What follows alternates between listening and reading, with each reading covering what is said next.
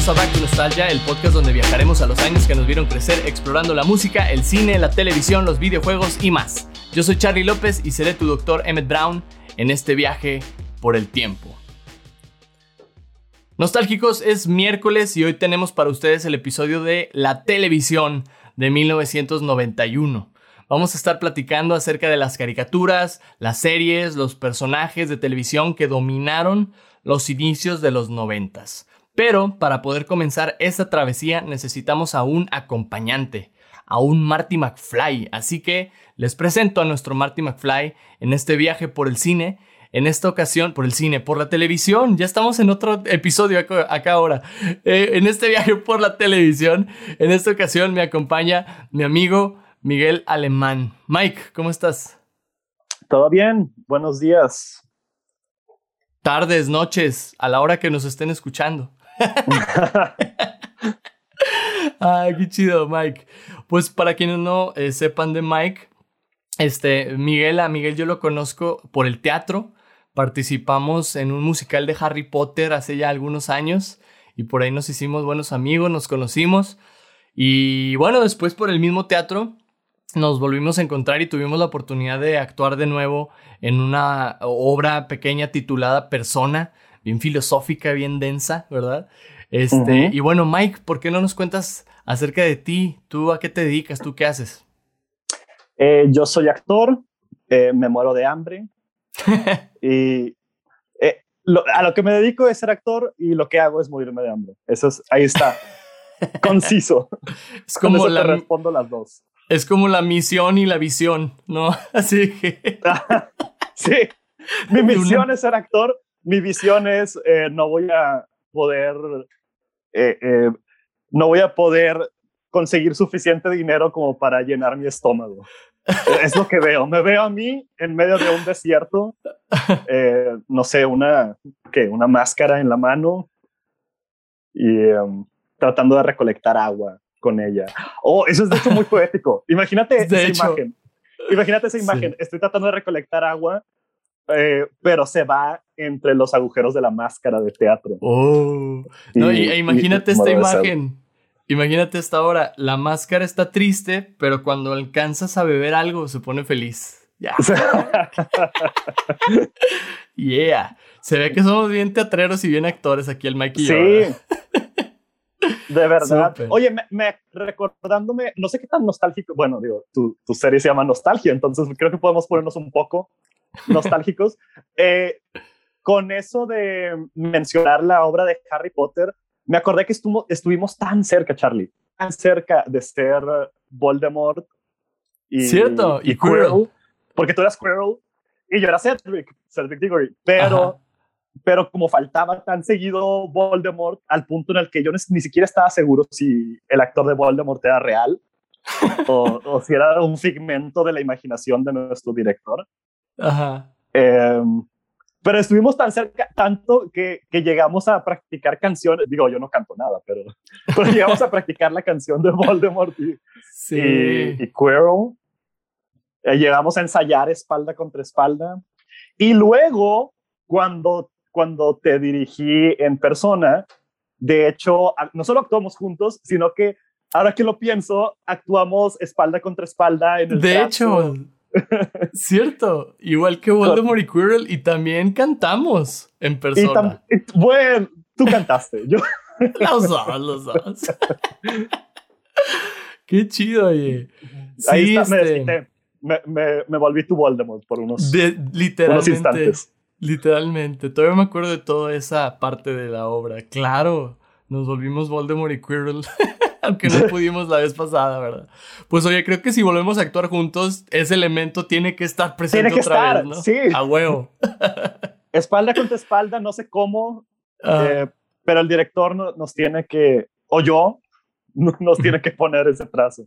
Claro, así es. Definitivamente. Es tradición. Ahora es tradición.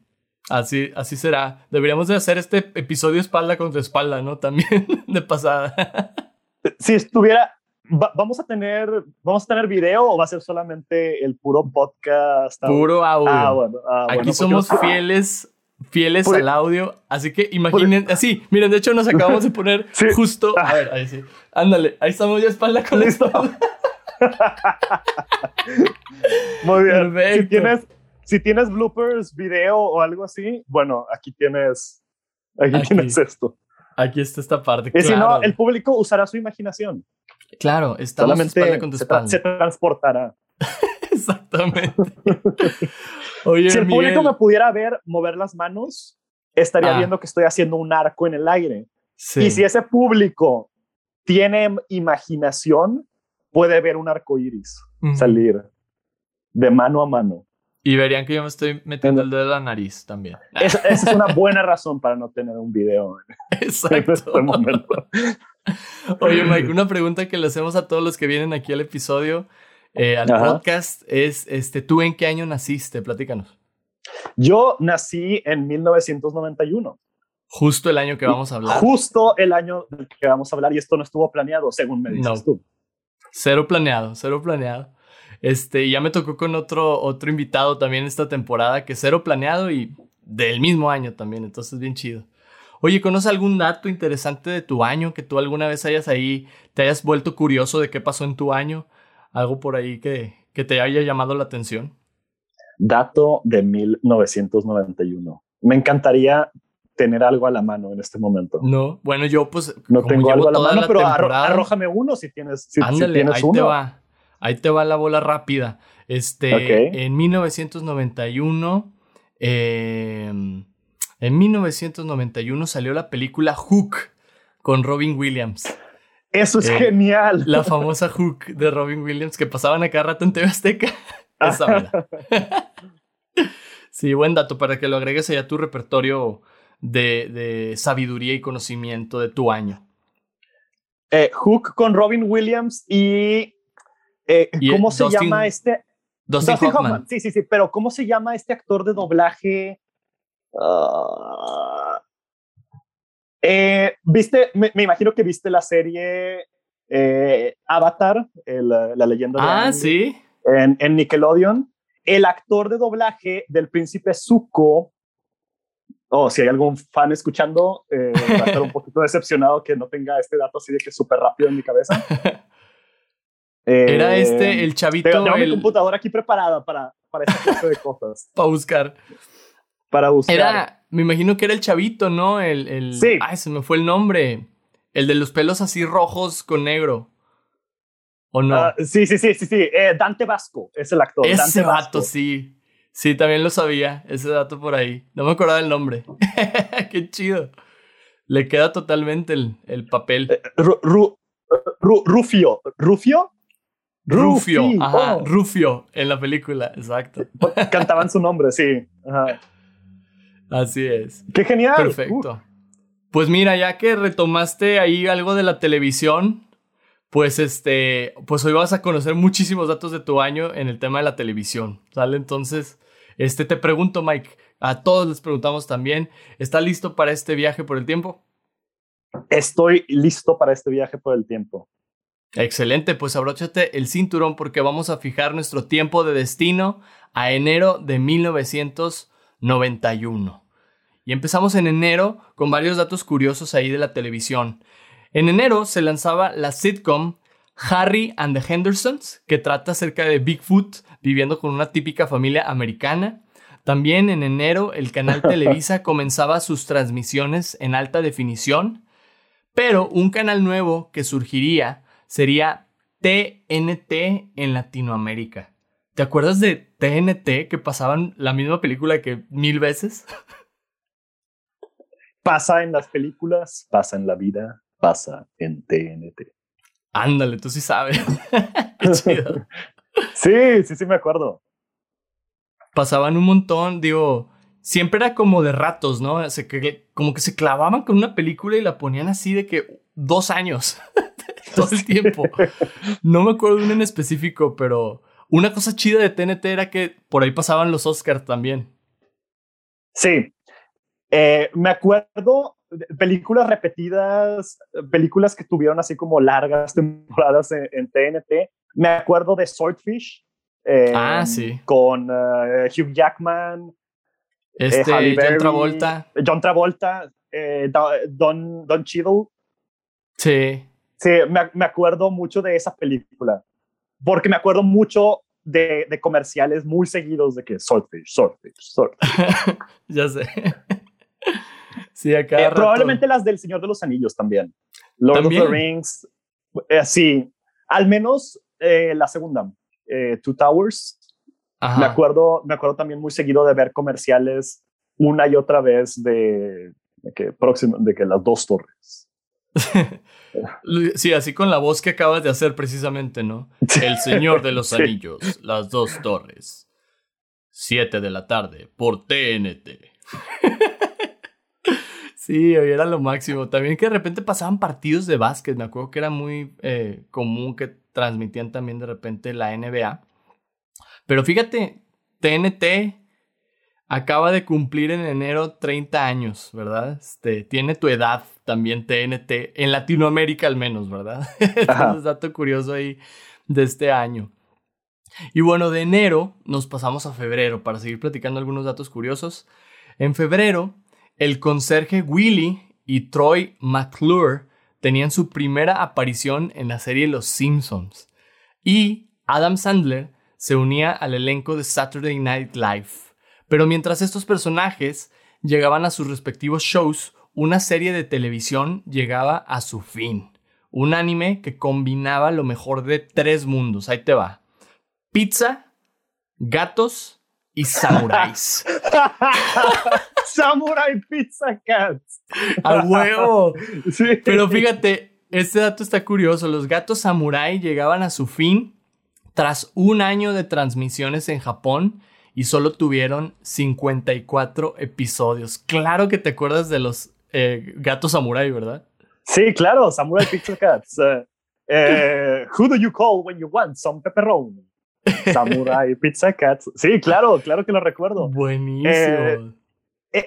tengo entendido, esto no lo tengo como un dato porque no, no tenía preparado el día de hoy hablar de Samurai Pizza Cats entre todas las cosas, pero recuerdo recuerdo haber escuchado, espero no sea una, una, noticia falsa, pero recuerdo haber escuchado que em, los Samurai Pizza Cats tuvieron esta cosa en donde el doblaje estadounidense tuvo unas limitaciones muy particulares. Tengo entendido que obtuvieron pues, los, los, derechos y el material de, de, la, de la serie Samurai Pizza Cats, como sea que se, se, llame en Japón. Em, pero nadie en el departamento de doblaje, o al menos, al menos en un principio, por alguna razón, no sabían qué estaba pasando en la serie, porque no hablaban japonés. Entonces, este bulto de personas, si este dato es, es, cierto, si no es cierto, bueno, entonces nada más es una cosa graciosa de qué hablar en este momento, pero claro. si es cierto, la cosa es, estas personas eh, solamente tenían imágenes con un audio que no entendían y, y tenían que interpretar eh, lo que estaba pasando. Entonces, como a estos sujetos estilo tortugas ninja o lo que sea, pues, tal vez inspirados en tortugas ninja, pues les gustaba comer pizza. Fue como, ah, ok, bueno, se ven como samuráis, eh, tienen espadas y todo, y comen pizza y son gatos, entonces Samurai Pizza Cat, ¿no? Claro. Sí, oye, qué curioso dato, no sabía, no lo había escuchado. Pero sabes que a mí me, me trae muchos recuerdos porque era lo que veía los sábados en TV Azteca, en las mañanas. Lo llegaban a pasar, me acuerdo un montón. Y no entendía nada, ¿no? Estaba niño. Y una cosa muy chida era que precisamente por las series de anime que andaban terminando en Japón, eran las que nos llegaron a nosotros en los noventas, ¿verdad? Con su doblaje ya latino. Pero sí, el otro día lo estaba viendo y me encanta porque es una animación muy sencilla, ¿no? De que el mismo cuadro, así tipo, no tanto, pero casi, casi como Don Gato y su pandilla, que era el mismo fondo y nada más se veían corriendo sobre el mismo fondo una y otra vez. este, era muy divertido ver también los Samurai Pizza Cats. Y claro, pensar en pizza así de que a las 10 de la mañana viendo anime en TV Azteca te dan unas ganas de comerte una pizza así de esas que veías en la serie este, así cañón, ¿no? Pero sí, fíjate, tiene 30 años ya esta serie que terminó en Japón. Y bueno, fue de un año antes que, que, que se lanzó. Pero duró poquito, ¿verdad? Pero como quiera nos marcó de alguna manera. Sí.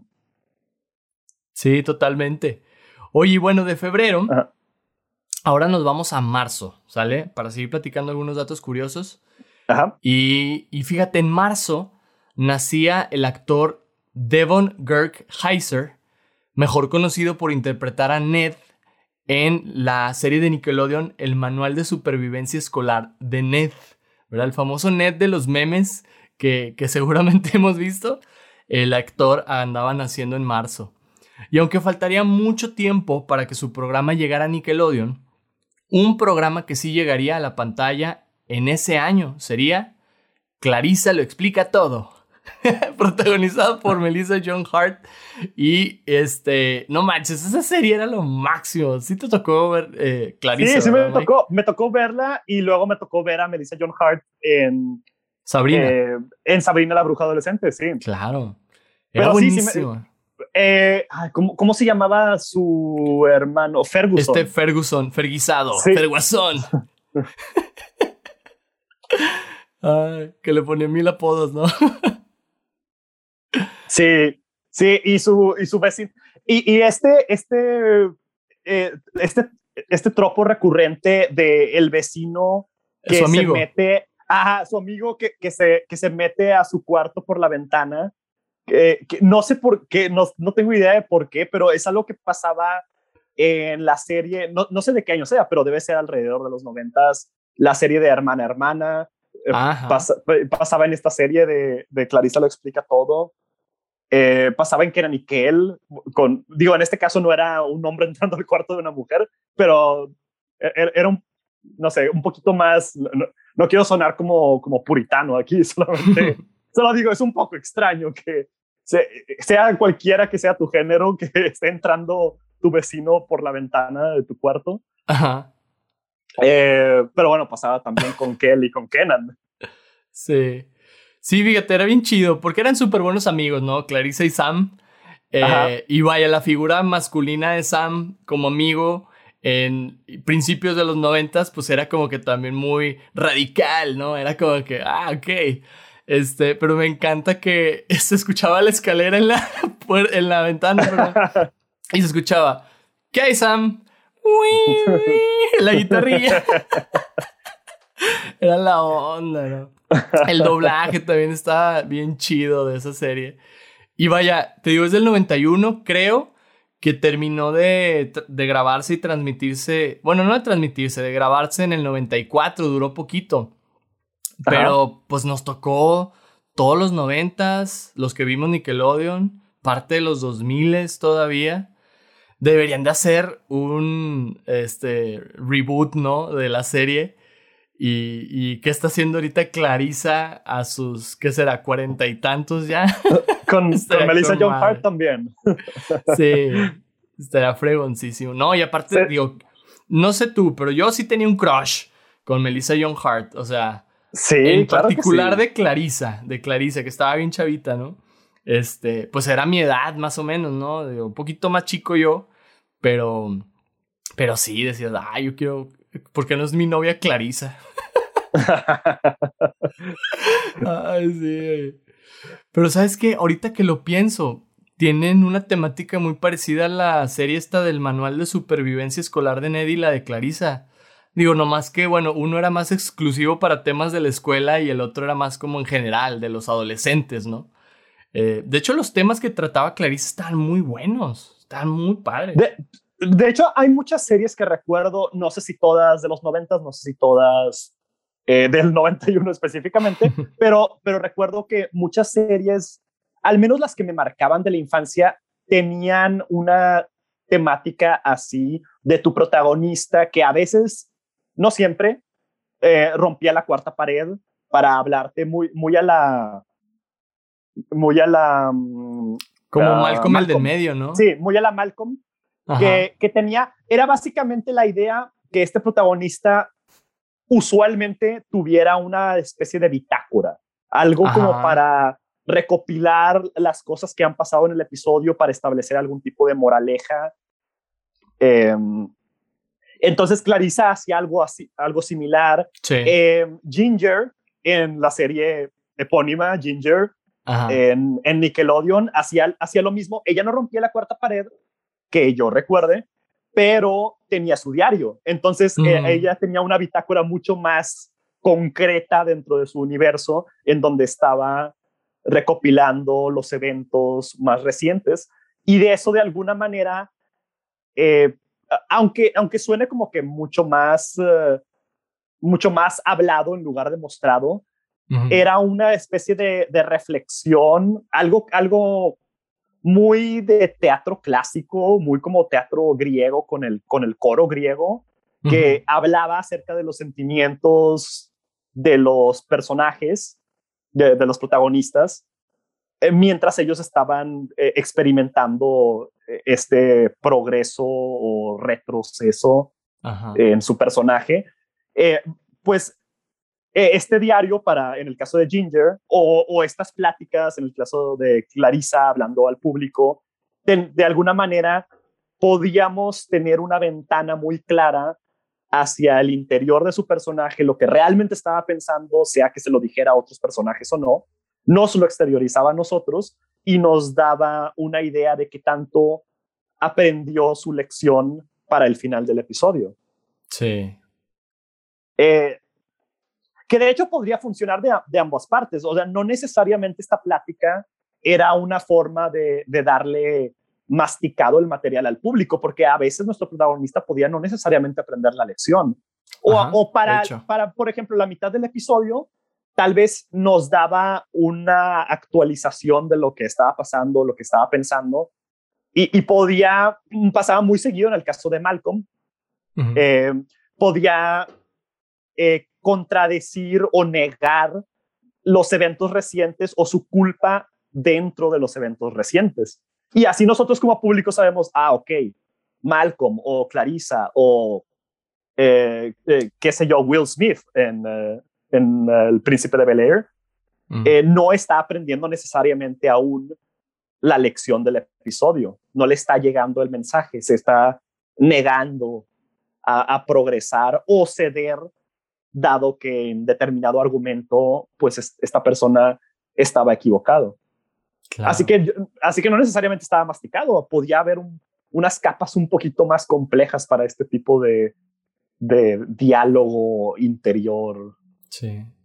Sí, eh, estaba muy interesante eso. Y sí, y Clarisa siempre estaba reflexionando y, como dices, como actualizándonos lo que había en su cabeza al respecto de lo que pasaba. Y eso está padre, ¿no? Porque de alguna otra forma como que te enseñan también a ti, espectador, eh, a pensar, ¿verdad? En tus emociones, en tus sentimientos y, y pues no nada más como dejarte llevar por las cosas, sino pues reflexionar acerca de lo que estás viviendo y qué estás aprendiendo, ¿no? Pero sí, los episodios están bien chidos. Los estaba viendo el, otro día, varios de la primera temporada, y son clásicos, ¿no? Clásicos. Pero sí, este, Ferguasón, Fergusano, Ferguisado. Me acuerdo que tenía un montón de apodos. Pero sí, era muy cagante Ferguson, la verdad. Bastante. ¿Acaso está hablando el hermano mayor en ti? De hecho, sí. Yo, yo me identifico mucho con Clarisa precisamente por eso. Porque yo soy el hermano mayor aquí en mi casa. Y este, sí, yo sé que se siente. Ay, Dios. Pero bueno, Mike, nos vamos de marzo a abril. En abril nacía la hermanita de Britney Spears, Jamie Lynn Spears, mejor conocida por su papel de Zoe en la serie de Nickelodeon Soy 101.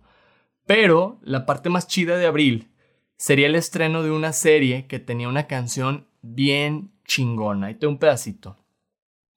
Soy el nene consentido, suavecito y abrazable.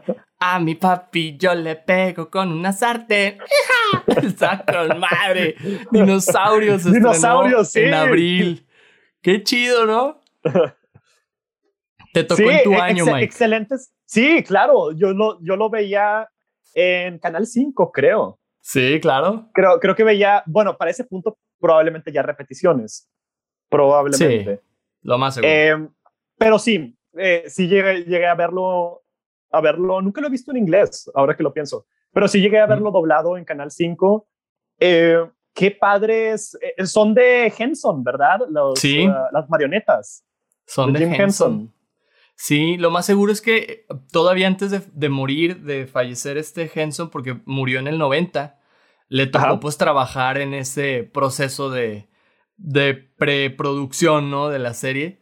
Y sí, Ajá. eran unas botargas buenísimas, con mucha tecnología padre para su entonces, ¿eh? Con lo robótico y todo, muy chido. La muy verdad, avanzado. las expresiones faciales eh, eh, involucraban movimiento de los labios, nariz, creo, de las cejas, Cejas. mucho de las cejas. Las cejas se movían. Bueno, eh, no, en la sección, si tienes las cejas depiladas, Charlie, pregunta existencial o, o- o más como técnica, ¿las sigues teniendo cejas? O sea, el, el bulto, el espacio, ¿es tu ceja? Porque bueno, ellos no tenían cabello, eso es la razón por la que lo pregunto. Pues qué buena pregunta. Ayúdenos, mujeres. Ustedes que se depilan a veces las cejas o se la este, retocan ahí mucho de, de eso. Este, ayúdenos con esta pregunta que los hombres no tenemos respuesta. Por favor. Tal- o tal vez mientras tengan las escamas encima, tal vez eso cuenta como la, como la ceja, pero Quizá. escamota. Quizá. Tal vez. Pero sí, fíjate, con las, sí la recuerdo. con las eh, llamémosle entre comillas, cejas. con las cejas te transmitían un chorro de cosas, ¿verdad? Sí. Los, las- los rostros de los dinosaurios. Eran muy ¿Cómo? expresivos. Sí. Sí.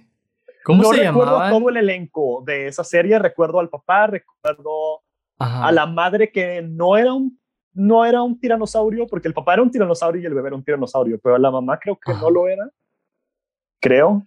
No, era otra especie. De hecho, todos eran especies diferentes. Eh, Curiosamente. porque eran dos, eran tres niños, el bebé, una, una niña que creo que era como niña noventas con aretes Sí. y soy ah sí e- el estilo también como de como de Sam de soy genial Eh, probablemente voy en patineta pero no, no sé si la llegamos a ver en patineta no sé si las limitaciones de producción nos permitían que esta botarga esta pobre persona en una botarga con una máquina en la cabeza haciendo expresiones eh, les permitía eso pero pero bueno con ese estilo y creo que había un hermano El hermano, sí. Los Otro dos eran hermano. adolescentes, los grandes, ¿no?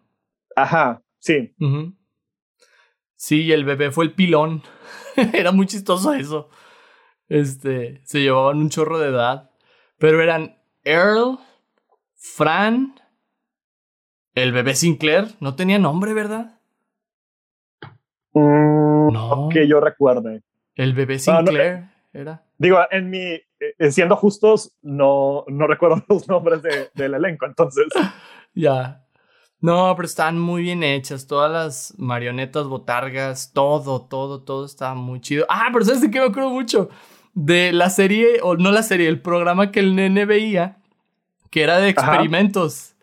Y que de- el doctor de la serie del programa tenía una ayudante que se llamaba Timmy. Y siempre explotaba a Timmy. ¿No te acuerdas? Y al final, o sea, era que hacía un experimento. No, de eso no lo recuerdo. explotaba y Timmy moría así y siempre se acababa el programa. Necesitamos otro Timmy. Era la onda. ¿Qué, Era la qué, onda. qué era este Timmy? ¿Qué, qué Era un criatura niño, era este Timmy? un niño dinosaurio, pero no, no sé qué especie de dinosaurio era, pero era el niño dinosaurio. Estaba graciosísimo. Y siempre había otro Timmy al siguiente episodio. Ay, Dios mío. Eso está chido también. Cuando dentro de una serie hay, está viendo otra serie. está muy gracioso la idea. Pero sí, Sí, elementos como esos se vuelven, se vuelven memorables porque son como los pequeños detalles que le dan un extra al universo para que se sienta más real. Sí, totalmente, totalmente. Pues siéntete orgulloso, Mike, que Dinosaurios tiene la misma edad que tú, ¿verdad? 30 años, en abril los acaba de cumplir. Y creo por ahí había visto que le iban a meter a Disney Plus. No estoy seguro si ya está o va a estar luego. Pero pues ahora con esto de que muchas cosas cumplen 30 años, cada año cosas cumplen 30 años, pues nos quieren este, comprar con el mercado de la nostalgia, ¿no? Este, entonces, si meten dinosaurios a Disney Plus, créeme que ahí voy a estar. este, pronto. La nostalgia vende. Te puedo confirmar eso, si está o no está en Disney Plus. Ándale, tú qué tienes ahí, tú nos dices. Eh, en, lo que, en lo que mi internet decide de reaccionar, tú, tú sigues siendo anfitrión, sigue anfitrionando. Anfitrionaré, entonces, el nuevo verbo. el nuevo verbo. Muy bien, pues nos vamos de abril. Gente, estamos, estamos conscientes de que anfitrionar no es un verbo real. No es un verbo real. Pero bueno, aquí ya lo inventamos. Este, estamos conscientes. Ajá. Así es. Y de abril nos vamos a mayo, Mike. En mayo, este dato rápido, nomás lo quiero mencionar porque ya hablamos de otro personaje de esta serie. En mayo nacía Daniel Curtis Lee, quien interpretaba a Cookie, el amigo de Ned, en la serie de Nickelodeon el manual de supervivencia escolar de Ned, ¿verdad? Ahí ya van apareciendo todos los personajes de esta serie. Y nos vamos a brincar de mayo hasta julio para los datos que siguen, que están bien interesantes, son cortitos, pero están bien padres. En julio ocurren dos cosas bien chingonas. Número uno, en el manga japonés sucede la primera aparición de Trunks, Android 17 y Android 18 en Dragon Ball Z. Y número dos, nace el actor Eric Pearce Sullivan, mejor conocido por interpretar a Dewey en Malcolm el de en medio. Trunks y Dewey llegaron en julio del 91. ¿Cómo es? Trunks y Dewey. Juntos, en la misma nave espacial, en la misma máquina del tiempo. ambos llegaron para, para cambiar el futuro. Exactamente. el Dewey, ¿verdad? Ahí para, para ser un mejor hermano para Jamie. para, para uh, se merecía todo, se merecía todo lo que le pasó con Jamie, por cierto. sí. Dewey, llegó para, para no esperar nada de nosotros y aún así salir decepcionado. Pobre Dewey. Ah, es que es entrañable el Dewey con sus intervenciones en Malcolm, Malcolm el del medio es, es, o sea, cada cosa que dice ya haces de que no va. oh, Dios mío. Ese, mira, fíjate que a mí me llega, más que Ferguson, eh, a mí me llegaba mucho más, mucho más Dewey como, como hermano menor, porque, no, no sé, tal vez Ferguson era demasiado caricaturesco, pero digo, claro, en Malcolm también es, es, una, es una farsa, también es muy exagerado todo lo que ocurre ahí, pero hay, había algo en Dewey, que como esas situaciones de hermano menor, pero, pero con, con tanta como distancia que, eh, bueno, digo, yo no le saco, no le saco tanta, tanta edad a mi segundo hermano, que es usualmente con el que tenía, con el que puedo recordar estos como pleitos entre hermanos de pequeños.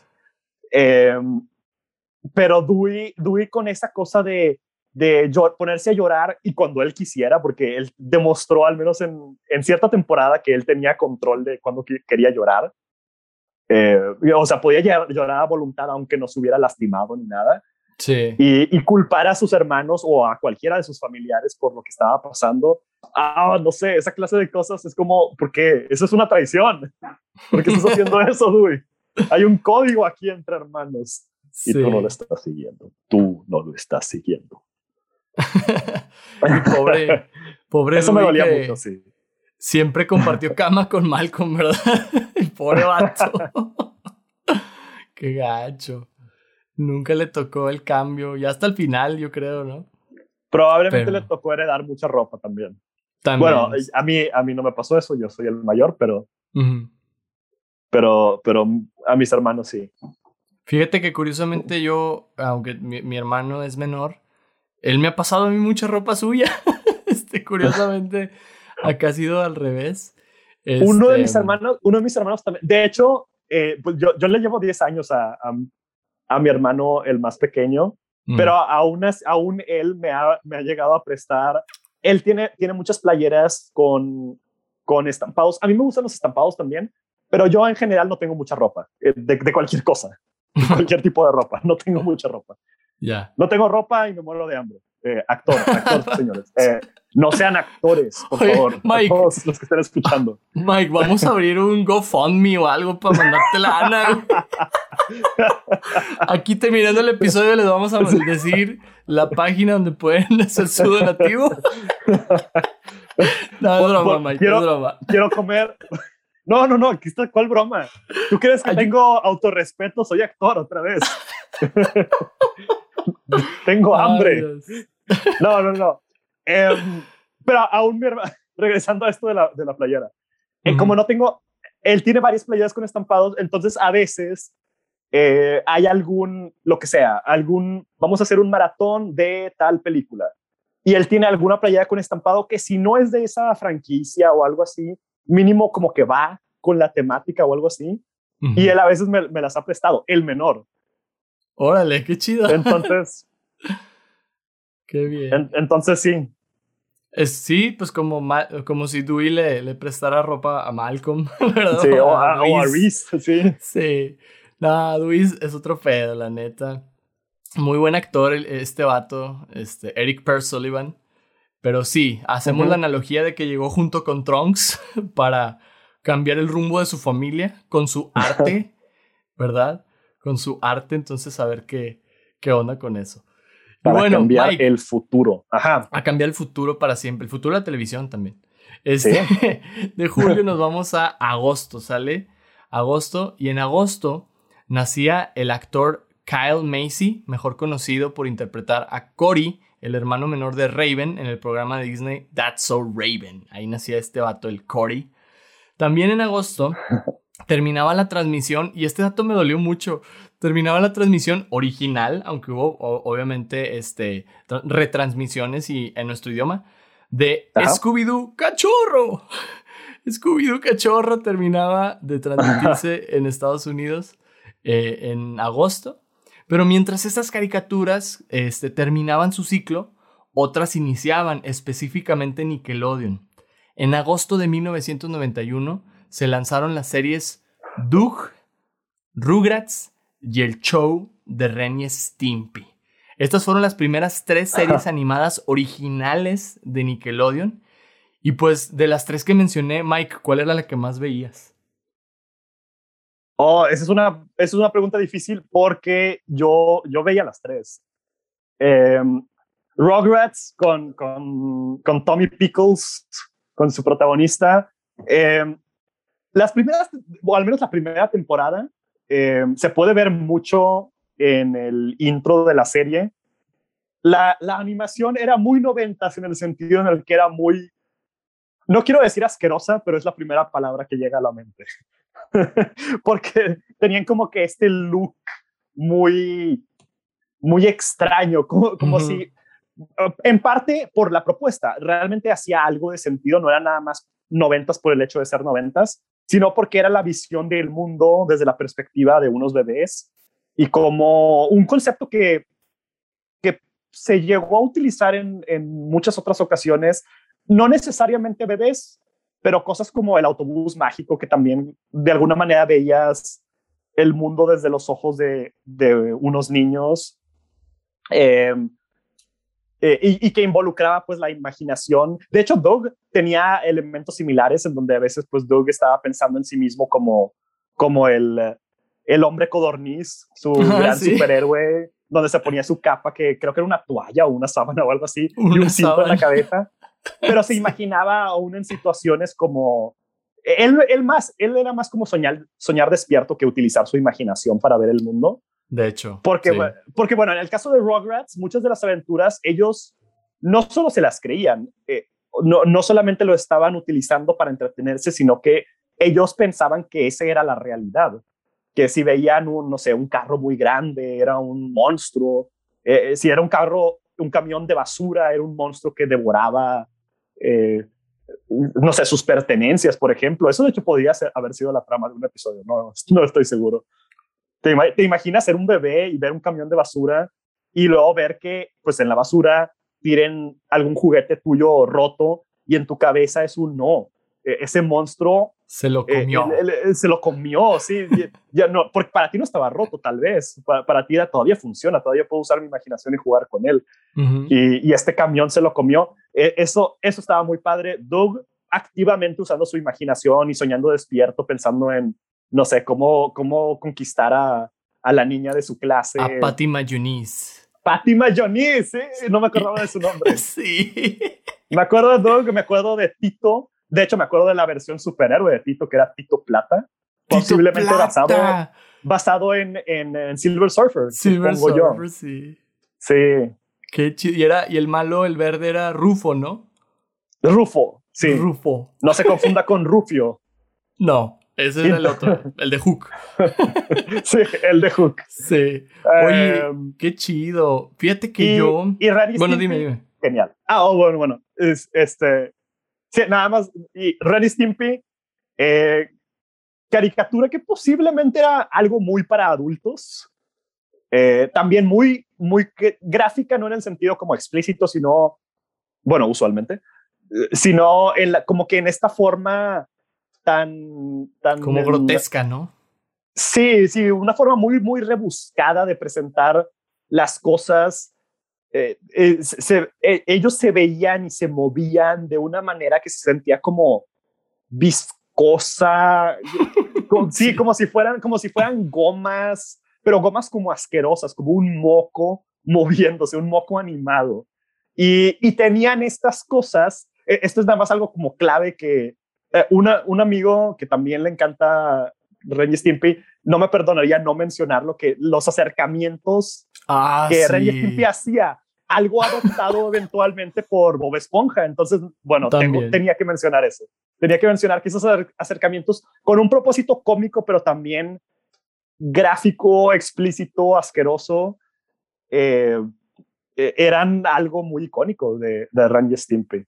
Sí, que le hacían zoom al ojo y así todo vidrioso, Sí. venoso. Venoso, sí. Así, a la nariz también, la mucosidad, así de que, ¿what?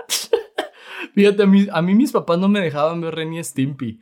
Este, No me sorprende. hacía- por lo mismo se les hacía así como muy feo, muy grotesco y decía, ¿qué estás viendo? Pero la que no fallaba todas las mañanas era Rugrats.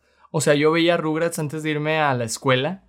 Eh, me acuerdo muy bien porque nos levantaban eh, mi mamá o mi papá, nos cambiábamos. En lo que estaba desayunando estaba Le temes a la oscuridad. Entonces Uh, veía el episodio del día de Le temes a la oscuridad. Y acabando Le temes a la oscuridad empezaba como Nicktoons, así como mañanero. Y siempre era Rugrats.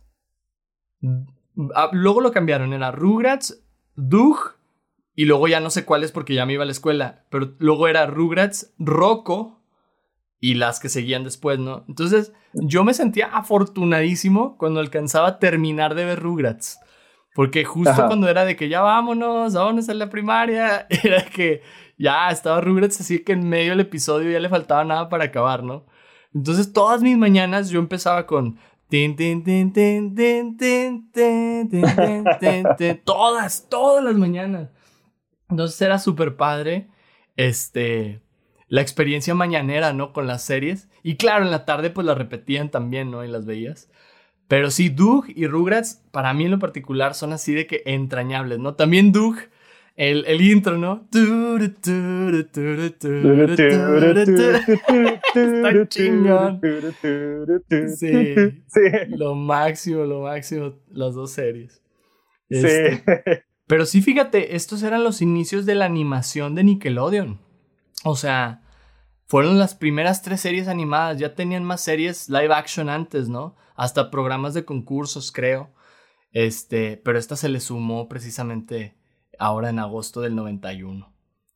Y bueno, Mike, nos vamos de agosto a septiembre para seguir hablando de algunas series animadas y live actions. Y de esta me voy a ir rápido porque nada más quiero ir mencionando las series este, que estuvieron por ahí presentes en, en, en septiembre.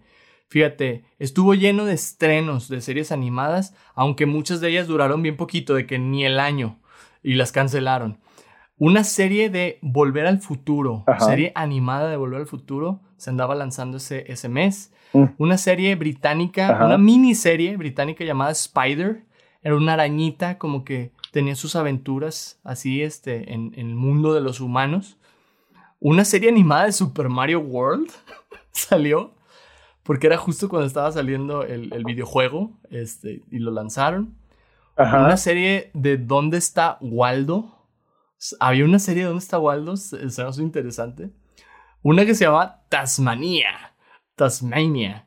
También esa serie andaba saliendo ese mes. Y otra, a ver si te acuerdas de esta, Mike. Wish Kid. Que era una serie con la voz en inglés de Macaulay Culkin. Un chavito que tenía un guante que le concedía deseos. un guante de béisbol. De hecho, de hecho, no la recuerdo, pero tanto eh, todas las series que mencionaste, desde la de Volver al Futuro hasta Wish Kid, eh, eh, esas, todas esas series me las terminé topando porque hice mi tarea, Charlie. Yo sé que no tenía tarea, pero la hice de todas formas. y, busqué, busqué algunas series, no, la mayoría no del, no del 91, sino como de los 90 en general. Y esas eran algunas de las que me aparecieron así como en una, en una lista. Eh, no, no estaba consciente, o al menos no tengo memoria, tengo que admitir, de, de, la serie de Wish Kid, pero, pero sí, pero a partir de, de, mi investigación, sí, sí sabía que, que Macaulay Culkin la protagonizaba sí. y que duró como 13 episodios, algo así, una temporada, sí. Tal vez Macaulay Culkin cobraba mucho. Yo creo. sí, e, ese, ese chiste me lo, me lo robé, no, no es mío. Tengo que admitir, soy honesto. Sí, oye. Sí, pues esas series, digo, a mí tampoco me tocaron así como que verlas, pero me acuerdo de Spider, haberla visto alguna vez, Tasmania también, y Wish Kids, alguna vez en la vida las llegué a ver, este, así un episodio o algo, ¿verdad? Alusivo a ella. Y fíjate, hablando de animación, en septiembre fallecía a los 87 años de edad Theodore Seuss Geisel, autor y creador del universo del Grinch, el Lorax, el elefante Orton, el gato del sombrero, etcétera, ¿no? Este hombre que nos hizo muchos cuentos muy padres, eh, fallecía, fíjate, a sus 87 años, en el 91. Vaya. En un auge de la animación muy grande en el mundo, ¿no? También, digo, desde hace mucho tiempo, pero en particular en los 90 surgieron muchas este, caricaturas y series súper famosas, ¿no? Este, y bueno, ya en el mundo del live action también se estrenaban series como Paso a Paso, una que pasaban en Warner Channel, se llamaba Step by Step. Me acuerdo que la pasaban después de Full House, que en español le decían 3x3, y antes del Príncipe del Rap, porque mis sábados también eran de ver Warner Channel en las mañanas. Entonces me, llamó la atención y lo, lo agregué. Y también fíjate que en septiembre del 91 lanzaron Mejorando la Casa con Tim Allen. ¿Te acuerdas de Mejorando la Casa? Estaba bien chido. Sí, llegué a ver varios, varios episodios, posiblemente una, una o dos temporadas, eh, pero no tengo mucha memoria de la serie. Eh, digo, claro, claro que lo recuerdo con la su premisa de tenía su programa y, su, su, cinturón, que creo que era un elemento icónico, el, sí. el cinturón como de hágalo usted mismo con todas las herramientas. Sí, eh, pero no tengo muchos recuerdos de, de, esa serie. Yo tampoco, fíjate, me, me, o sea, a la mente claro que me vienen las caras de los actores, pero de quien me acuerdo un chorro era de un vecino de Tim Allen en la serie que nunca se le veía la cara completa. Tenía como su barda muy alta y nada más se le veía de los ojos para arriba. Entonces nunca supimos cómo era ese vecino. este, estaba chido esas cositas que le metían a las series, ¿no? O sea, elementos así como muy recurrentes como lo de Sam en Carissa, ¿verdad? Esto de este señor que no se le ve la cara. Eh, el jefe, por ejemplo, la serie de, Earl Sinclair. el jefe de dinosaurios. O sea, todo eso, ¿no? Está muy chido. sí, sí, sí, son esos pequeños detalles los que lo hacen sentir como, como una aproximación al mundo real. De a veces te toca que no has conocido a tus vecinos, tal vez a ninguno, tal vez a uno en particular, y es un, hey, ¿cómo se ve? ¿Quién estará viviendo ahí? A unas cuadras de mi casa o lo que sea, o al lado. Qué risa. Sí, puede pasar. Y todo el tiempo pasa, sí. Aunque los ves y no te grabas sus rostros tampoco, ¿no? Entonces, Sí. qué buena, qué buena idea la de ellos de poner este elemento, ¿no? En la, en la serie. Eh, Es como un inverso, una versión inversa de, de este villano de James Bond, de Mm. Blofeld, que nunca le ves el rostro, pero en este caso solamente ves como parte del rostro y no el Sí. resto del cuerpo. Qué chido. sí, totalmente. Pero bueno, llegaban, llegaban, perdón, este, muchas series en septiembre del 91 y vámonos a octubre, vámonos hasta octubre para seguir platicando. Tenemos también datos en noviembre y en diciembre. Le- te platicaba Mike que este es un, un tema que surgió mucha información, pero ya estamos eh, llegando Ajá. casi al final del año.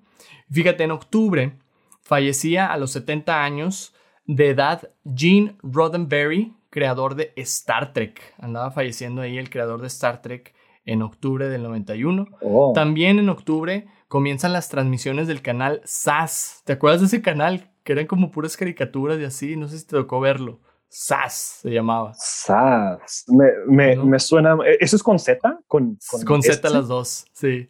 SAS. SAS. Me acuerdo mucho Me- que pasaban animes y pasaban caricaturas así, viejitas picapiedras y los supersónicos y todas esas, ¿no? Y fíjate, también en octubre se lanza la serie animada Las aventuras de Tintín. Que esa me acuerdo la pasaban en Cartoon Network, ¿verdad? Sí, Estaba chida. es- esa sí Eh. confirmo que, que la llegué a ver. Sí, claro. Y fíjate, en octubre terminaba la serie animada de los Ghostbusters, la de los ochentas. Este, también andaba acabando esa serie. Pero el dato que más me dolió de eh, ese mes es que ese año terminó oficialmente la serie de Winnie Pooh.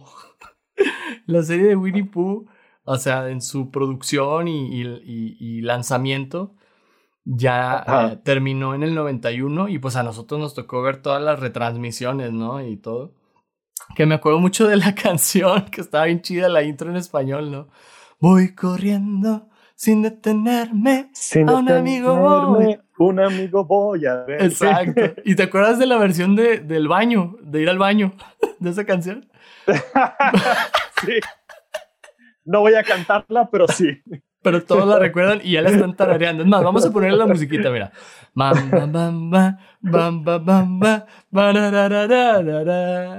Tú sabes que cantaste en tu mente. Pero sí, estaba bien chida la serie de Winnie Pooh.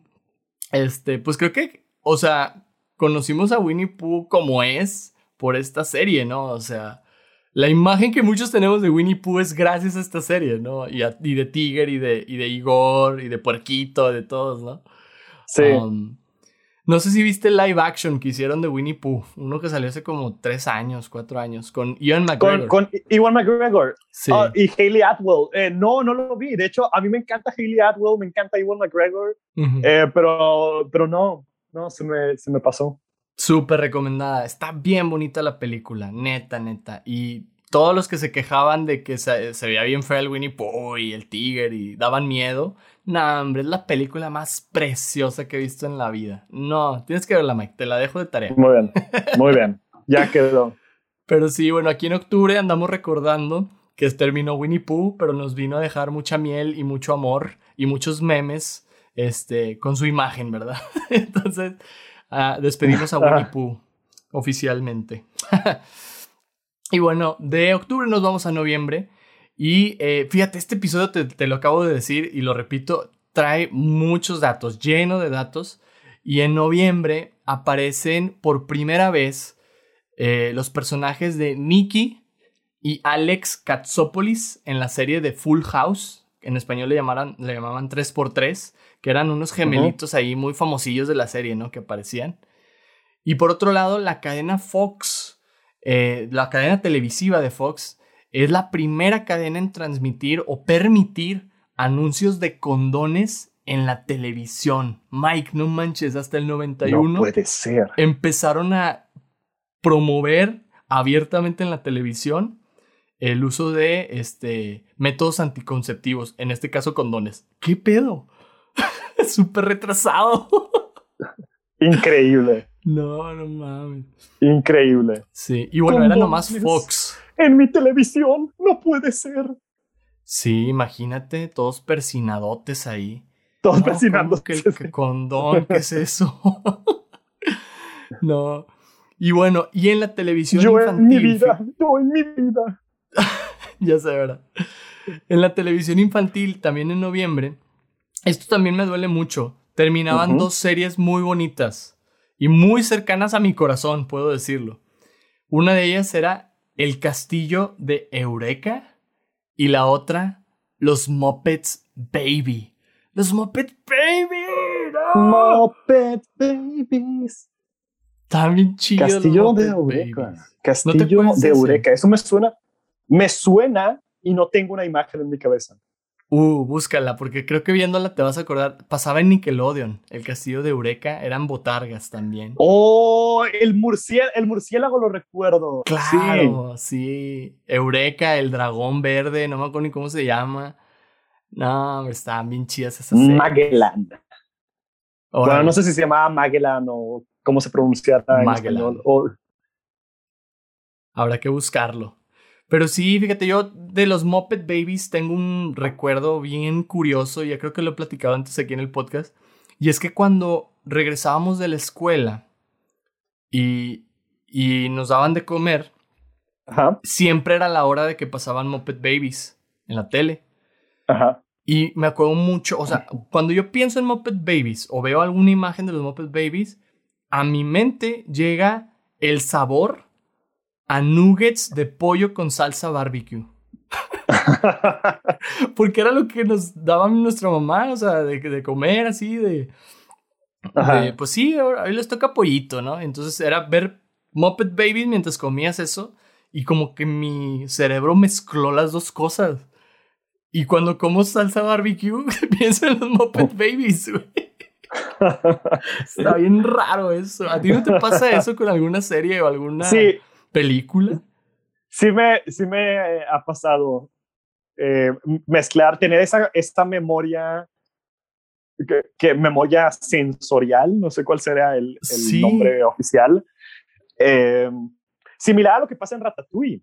De, de Ah, tener este- claro. ah, bueno, en ese caso es al revés. En ese caso es la comida te lleva al recuerdo de la infancia, de, de la infancia de ese crítico em, con su madre. Em, a, mí, a me llegó a pasar una, una, muy, una muy tonta. A mí me llegó a pasar con una. Sacaron una. Una barrita de, de chocolate de Carlos V, pero era Ah. una versión nueva. No, no sé, algún sabor o, o consistencia o preparación que estaban, con la que estaban experimentando. Ok. Y bueno, a mí no me gustó, pero probé esa barrita. Sí, esta historia no es tan bonita, pero probé esa barrita mientras estaba viendo eh, los Power Rangers a la velocidad de la luz. Qué chido. Y, y- y cuando veo, cuando veo alguna imagen de esos Power Rangers, a veces me llega, me llega el concepto, no realmente el sabor, pero el concepto de, esos- de esa barrita de chocolate que no me gustó. Y, Oh, qué y malo. bueno, no es, no Ah. es un bonito recuerdo. Entonces no, en ya el- no veas ese los caso. Power Rangers, oye. Ya no, No. veas los Power Bueno, Rangers. específicamente a la velocidad de la a la velocidad. Es- Bueno. específicamente esos. Pero bueno, ya ves que luego hacen el- la famosa reunión de los Power Rangers rojos y termina saliendo ahí todos los Power Rangers de todas las Sí. te- temporadas y series de los Power Rangers. Se volvió muy Entonces- popular hacer eso. De hecho, Sí. creo que hasta la fecha siguen haciendo lo de mínimo, no sé si lo de los rojos, pero mínimo lo de la, serie o personajes de la serie anterior vuelven a aparecer Ándale. en una reunión de un episodio, lo cual hace que todas estas series estén conectadas y Sí. no sé si la línea de tiempo hace sentido, pero a quién le importa. Extraño cuando las cosas eran más sencillas, Mike. Eran nomás los Mighty Morphin y ya se acabó. ¿verdad? O sea, Bueno, a nosotros, a nosotros en, en televisión, en como, o sea, fuera de, de, de, no sé, ser unos sujetos de 30 años viendo Power Rangers, que aquí no estamos diciendo que ninguno de los dos haya hecho eso, pero, nunca pero sabes. bueno, cuando terminó, cuando terminaron, no sé, para cuando llegamos a, ¿qué, qué quieres? ¿Cuál, ¿Cuál sería una, una edad socialmente aceptable para ver Power Rangers? No sé, 10 Pues- años, 12 años, qué sé yo. Sí, Eh, pues para 12, ese 15. punto llegamos a ver bastantes series de, de Power. Bueno, al menos, no sé si las vimos, no, no sé si tú las viste, pero, pero llegaron a salir varias series eh, de Power Rangers. Te puedo, te puedo nombrar por lo menos. Mighty, con el, el elenco principal, Mighty Morphin, un medio spin-off, medio temporada, parte de Mighty Morphin, que era Mighty Morphin Alien Rangers. Ah, sí. Porque llegaron unos aliens. Eh, luego el, el elenco ya, ya los aliens dejan de ser los protagonistas y vuelve el elenco principal a ser los protagonistas. Y tenemos, ah, espero que no me esté saltando algo, no sé si tienes fans de Power Rangers por ahí en... Seguro, sí. entre, entre tu público, pero bueno, creo que la siguiente es, eh, no estoy buscando esto, esto no lo estoy viendo en, en Wikipedia ni nada. Power Rangers Turbo. Power Rangers Turbo se vuelven ah, espera, o es SEO primero, no me acuerdo si es SEO y luego Turbo. primero, SEO, sí, ajá, es, es, SEO, luego Turbo, porque Turbo recuerdo que hacen que sus carros eh, se peguen a un cohete y después se van al espacio y se vuelven Power Rangers en el espacio. Eh, uno de los intros más padres de Power Rangers para mí, eh, el Power Rangers in Space. Luego, y luego se vuelven Power Rangers. bueno, eso es, eso es con el grupo, o al, al menos Billy Recuerdo que Billy, que era mi favorito, se mantiene hasta Power Rangers, creo que Turbo y en el espacio. Y luego ya Power Rangers Galaxia Perdida, que creo yo que es la quinta, si no me salté nada, eh, ya es con un nuevo elenco. Y ya, ya las otras son posiblemente posterior a, a 10, 11 años de nosotros, me refiero. Sí. Bueno, de, mí, de mí, porque, porque no tenemos la misma edad. Pero, bueno, pero sí. Dos años, un año y medio de diferencia. Pero sí. que te iba a decir, me acuerdo mucho que todavía alcancé a ver las de los Power Rangers Fuerza Salvaje, que era otra que había. Pero eso ya fue mucho tiempo después. Este. Pero qué loco, ¿no? A ti los Power Rangers te remontan a sabores y a mí los Muppet Babies, ¿no? O sea. Es muy gracioso eso. Ustedes que nos escuchan, hagan memoria.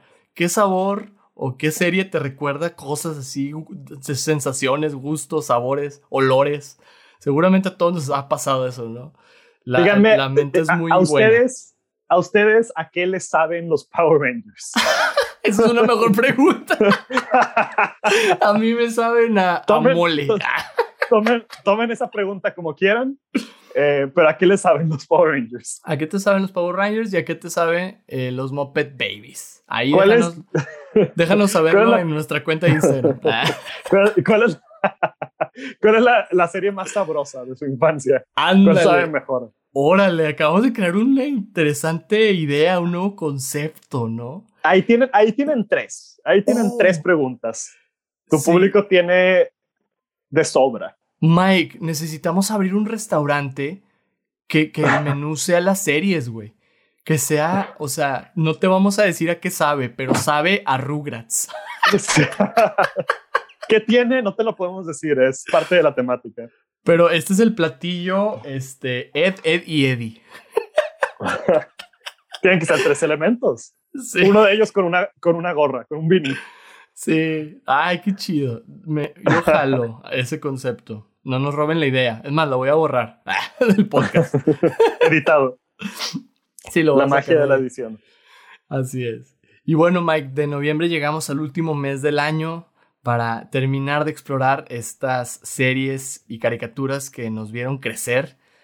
Y, y ya por último, en diciembre terminan dos series. Una no muy conocida, a ver si te suena cuando la escuches, se llamaba Don Coyote y Sancho Panda.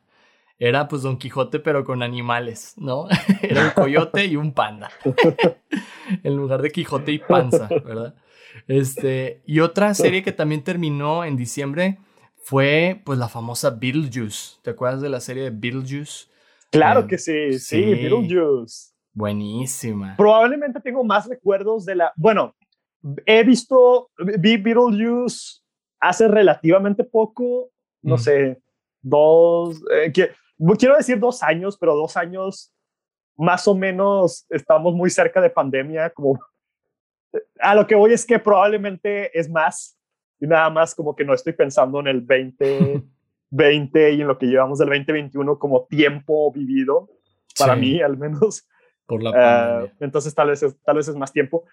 Eh, pero a lo que voy es que si no hubiera vuelto a ver Beetlejuice, mis recuerdos más frescos serían de, de la serie animada de Beetlejuice, donde Beetlejuice era menos un antagonista que en, la película, vamos, Michael Keaton, excelente actuación, muy loco. A todos los que no creyeran, que, creo yo que Michael Keaton pasó por algo similar a Heath Ledger, tratando de ser Joker, bueno, más bien logrando ser Joker. Eh, el público pensando, este sujeto que salía en chick flicks, puras películas de amor y besos y para llorar, ¿cómo él va a ser de este personaje? Y Michael Keaton también era conocido por salir como en rom-coms en, películas eh, chistosas y románticas y eh, eh tenía una película muy extraña, la verdad, eh, donde tres versiones de él estaban, no sé si se había clonado o algo similar, pero era una película como de cosas chistosas pasan y hay romance en ello. Y luego sale él en el 89 con con eh, Batman, con, Batman eh, con, con, Tim Burton. Hace, creo que un año antes, tal vez, no tengo el dato muy claro, pero pues hace el papel de Beetlejuice y, y vamos, a pantalla. Claro. sorprende, es, es, genial, pero era muy antagónico. es, es, a lo que voy, era, pues era realmente el obstáculo a derrotar en la película Beetlejuice y en la serie animada creo yo que es más como un amigo extraño, aliado del personaje de Winona Ryder, cuyo nombre no recuerdo en este momento. Esta Morticia. No, ah, Morticia es de... No, de los Locos Adams. Los Locos Adams. Se me fue lo que la confundí. Yo también, fíjate. Pero algo así, ¿no? Me acuerdo. Sí, este, era muy gótica, entonces no me sorprendería. Por eso hice la referencia. sí, pero bueno, fíjate, sí, terminando andaba terminando Beetlejuice, claro que pues fue tan popular la película que necesitaron hacer la serie, ¿no? Y, y, hacer ese cambio, ¿no? De antagonista como más el protagonista de la serie Beetlejuice. Y también en diciembre, aunque acababan estas dos series, este, a finales del año se lanzó el primer cómic de Sailor Moon en Japón. Ya venía en camino Sailor Moon la serie, la, el anime, pero ya estaba como apenas surgiendo, ¿verdad? Por ahí el manga de Sailor Moon. Y pues bueno, así es como llegamos al final del episodio, Mike, este de diciembre. No sin antes preguntarte la pregunta de la semana. ¿Estás listo? La de la semana, estoy listo. Véngase. Ahí les va. Esta pregunta es para todos ustedes también y dice lo siguiente. ¿En qué programa de televisión te hubiera gustado participar? Voy a pedir una pequeña especificación de nuestro querido anfitrión. Eh, participar como yo soy parte del universo o en el proyecto en sí como soy un actor, eh, dramaturgo, lo que sea. Como tú quieras. Puedes estar al frente de la cámara o de la animación o en la voz o atrás, ¿verdad? Tras bambalinas. Total y definitiva. Mira, yo de hecho hice, eh, hice, hice mi pequeña investigación, pero te digo, muchas de las cosas que busqué pues no eran necesariamente del, del 91. Entonces, voy a, voy a responder una serie específica del 91 o de los 90. Ah, de todo, de todo, de todos los tiempos. Bueno, bueno, este está muy cerca. Yo realmente quisiera, este, este es mi segundo candidato, lo voy a mencionar brevemente. A ver. Eh, porque otro rollo a mí me encantaba. Es del 95. Es del 95, a mí me encantaba. Eh, es televisión mexicana, entonces quiero, quiero sonar lo menos malinchista posible porque, porque claro, yo veía muchas, muchas repeticiones y series que estrenaron en los noventas de Estados Unidos. Entonces, uh, como que podría mencionar cosas como El Chavo del Ocho, pero esa, esa ya ni siquiera de los noventas. ya está en otro tiempo. Pero le voy a dar mención honorífica a otro rollo. 1995 de Televisa, Coral Ramones, Roxana Castellanos, Jordi Rosado. Eh, esa, esa, es mención honorífica porque está muy padre. Eh, eh, sketches, improvisaciones, monólogos, bueno, al menos los monólogos que Ada lo hacía, genial. Y, y, claro, me hubiera encantado participar en algo así, invitados especiales famosos de, de todos lados, genial. pero no podría, no podría no mencionar por, por choteado que pueda sonar, porque porque todos o, una gran cantidad de personas pueden decir, yo soy super mega ultra te recontra fan de Batman. No puedo no mencionar, aunque es del 1992, Batman la serie animada. Claro que sí. Claro que sí. Sea, actuando con, con Fran eh, Maneiro, así, que, que, hace la voz latina de, de, Batman en la serie animada, o, o, con Kevin Conroy y Mark Hamill en, en Estados Unidos.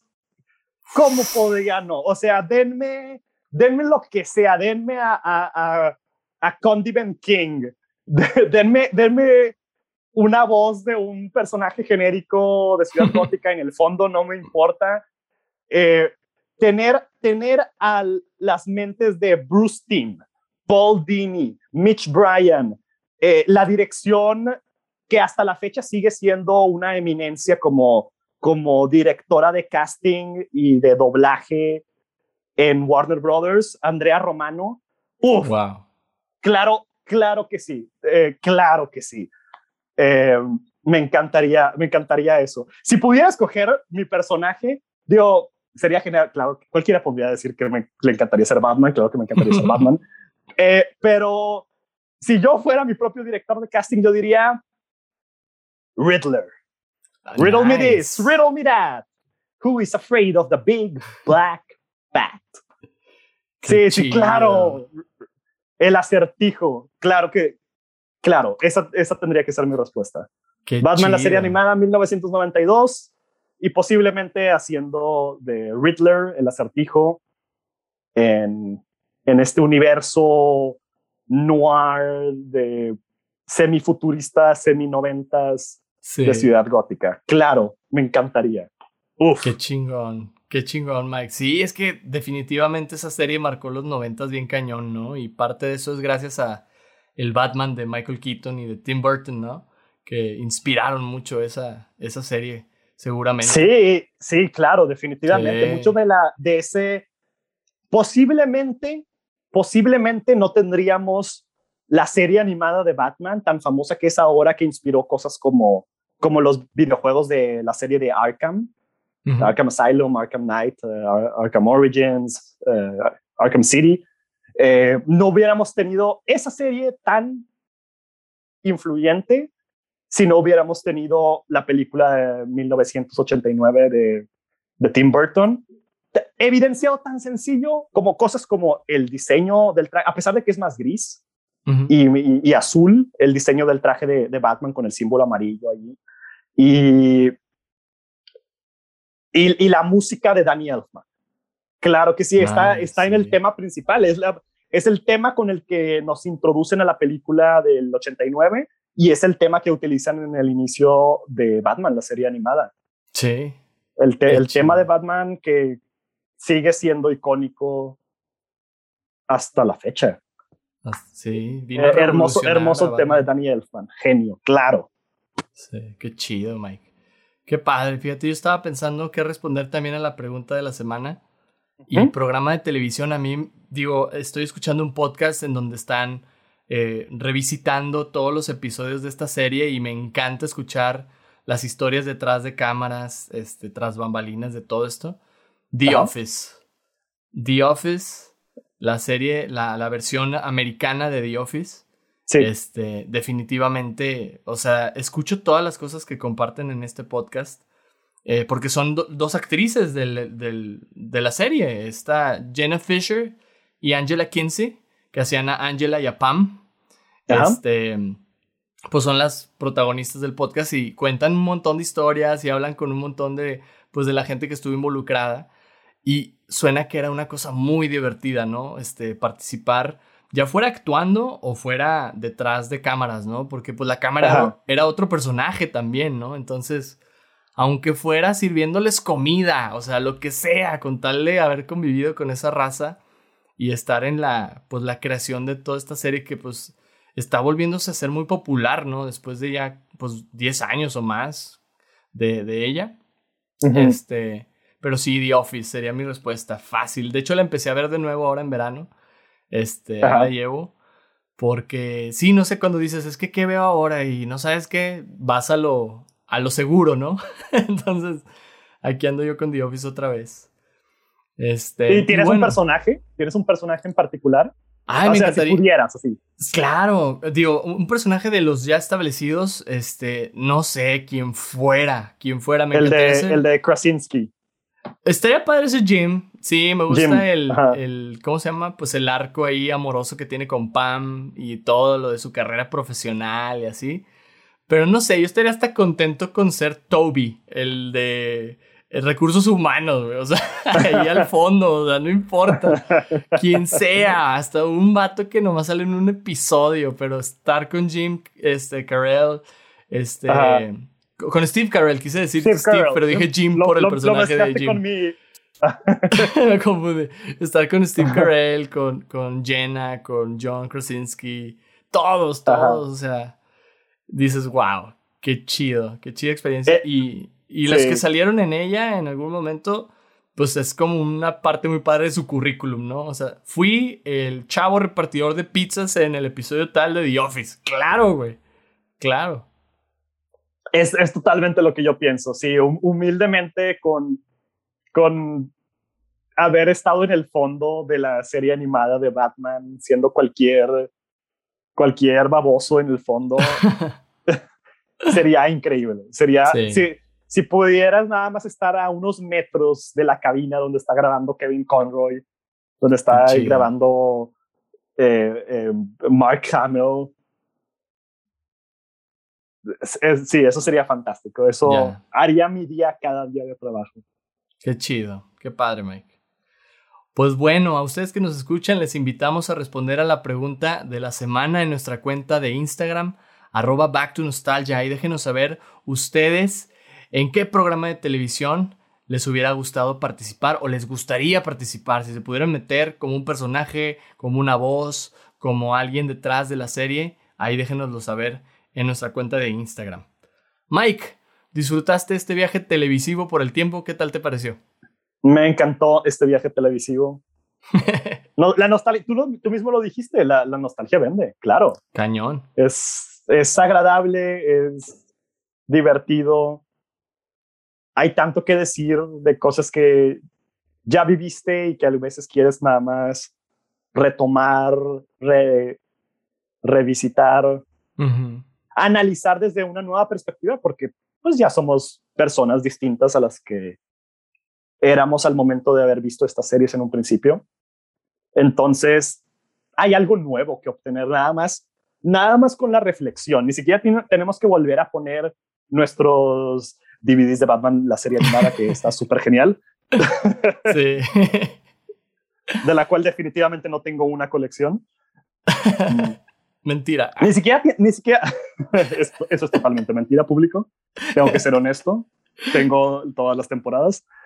Em, pero ni siquiera tenemos que hacer eso, solamente haciendo memoria de estos momentos icónicos que se quedaron en nuestra cabeza, inmediatamente nos llega este momento de esta como epifanía en donde te das cuenta, hey, ah, vaya, esta serie era así, o me hablaba de esto, era así de, de profunda, era así de emotiva, era así de compleja, y tal vez no te habías dado cuenta porque esa era una perspectiva que determinado autor dijo, bueno, vamos a ponerlo en una serie animada, pero un niño no va a entender esto, pero si el papá le está viendo junto con él, o si ese sujeto se vuelve uno, su propia versión de 30 años en el futuro, va a pensar en esta serie, la va a volver a ver y va a descubrir más capas de las que creía que existían en esta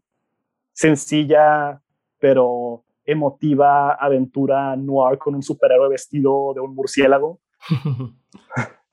Por poner un ejemplo, vago. Sí. Sí, totalmente, Mike. Qué bueno. Entonces me encantó. Y muchas gracias por inventarme, Charlie. No, hombre, al contrario, gracias a ti por animarte a, viajar conmigo en el tiempo. Ya estamos regresando al 2021, aunque preferiríamos quedarnos en el 91, ¿verdad? este, pero sí, este, yo también lo disfruté mucho, Mike. Oye, y para las personas que quizás interesen de seguirte, tú que eres actor y que traes ahí pues tus proyectos, cuéntanos cómo te pueden encontrar las personas en tus redes sociales. Me pueden encontrar en Instagram como Mike-alemán. Me pueden encontrar como Miguel Alemán en, um, en Facebook. Excelente. Y ya, no, no más, no tengo, no tengo un canal de YouTube. Deberías abrirlo, Mike. No, no, tengo un podcast en Spotify. Deberías empezar uno también. tal vez, tal vez lo empiezo, te invito. Sí, porfa, me invitas y hablamos más de otras series. Ah, o sea, quieres que me robe tu concepto también y todo. Pues si quieres, es, es abierto. Ay, Dios, pues muchas gracias, Mike, por acompañarnos en este episodio de Back to Nostalgia. Por nada, fue un gusto.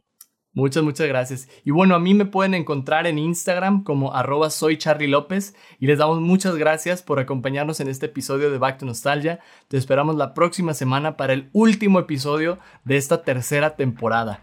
Síguenos en Instagram en arroba Back to Nostalgia Podcast. No olvides responder a la pregunta de la semana y mantente nostálgico. Nos vemos.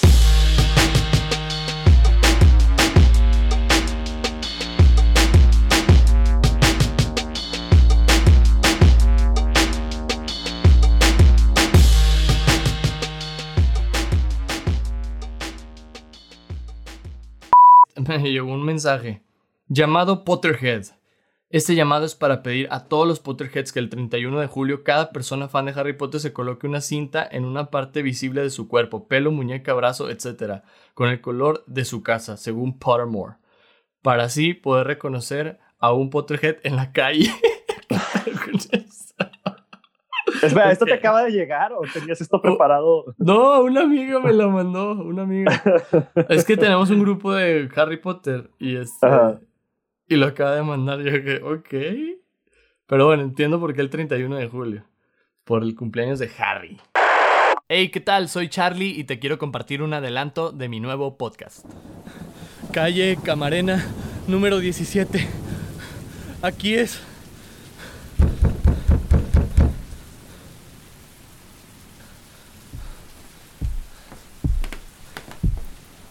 ¿Quién llama? Soy un viajero. Recibí su mensaje. Contraseña. ¿Qué? El código, la contraseña. Ah, sí, espere. Aquí la tengo. Espere. S T S C. Correcto.